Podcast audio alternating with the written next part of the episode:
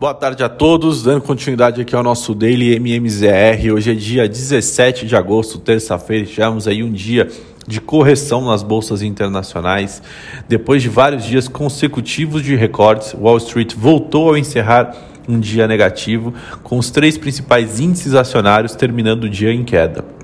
O sentimento cauteloso veio desde a sessão asiática, né, com as ações chinesas listadas nas bolsas de Nova York enfrentando ali uma outra onda de vendas. Os papéis da Alibaba caíram 4,91% e os da Baidu recuaram 2,87%, em consequência do ímpeto regulatório de Pequim, né, que divulgou novos planos para proibir que as companhias do setor de tecnologia do país adotem medidas de exclusividade forçada, como bloquear links e aplicativos de empresas concorrentes, além de proteções para a propriedade intelectual. Outra notícia que impactou os, os mercados foram, foi que mais membros do Federal Reserve também indicaram hoje que vão apoiar a redução no programa de compra de ativos. As quedas de hoje, no entanto, podem não ser duradouras, já que um ajuste após cinco dias é, de recordes é visto como algo natural, embora os receios da desaceleração da recuperação econômica global estejam no radar. É, com isso, o índice Dow Jones e o S&P, que vinham quebrando recordes consecutivos, hoje fecharam em queda de 0,79 e 0,71 respectivamente, e o Nasdaq também ali fechou o dia em baixa, recuando 0,93%. O petróleo foi novamente atingido por essa perspectiva menos otimista. Os preços do contrato para outubro do Brent, referência global caíram e fecharam em retração de 0,69%, enquanto os contratos para setembro do WTI, referência americana, caíram 1,04% é, no, no, na Bolsa de Mercadorias de Nova York.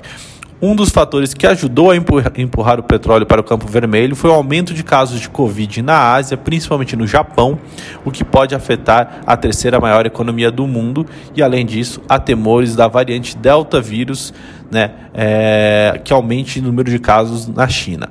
Vindo para a parte de bolsa brasileira, a trajetória negativa para os ativos de renda variável no Brasil continuou nesta terça-feira, dia em que a vulnerabilidade é, local ampliou os efeitos negativos de um cenário externo menos inclinado à tomada de risco. Os crescentes ruídos políticos e seus possíveis impactos na trajetória fiscal do país continuaram sendo citados pelos investidores como um fator primordial para a baixa demanda por ações locais, que já acumula perdas de quase 10% em relação ao pico histórico de junho.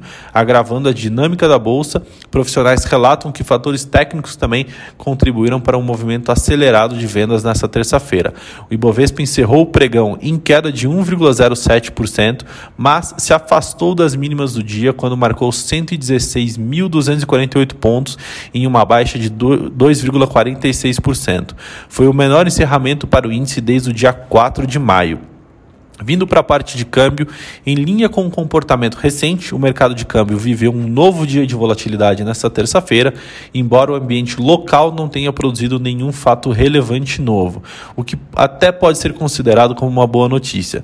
O exterior registrou mais um pregão de cautela, né? com isso a moeda americana voltou a testar o patamar dos R$ 5,30 e chegou a furar pontualmente este nível. No entanto, tal movimento parece ter chamado uma realização de lucros, o que segurou a contação para baixo.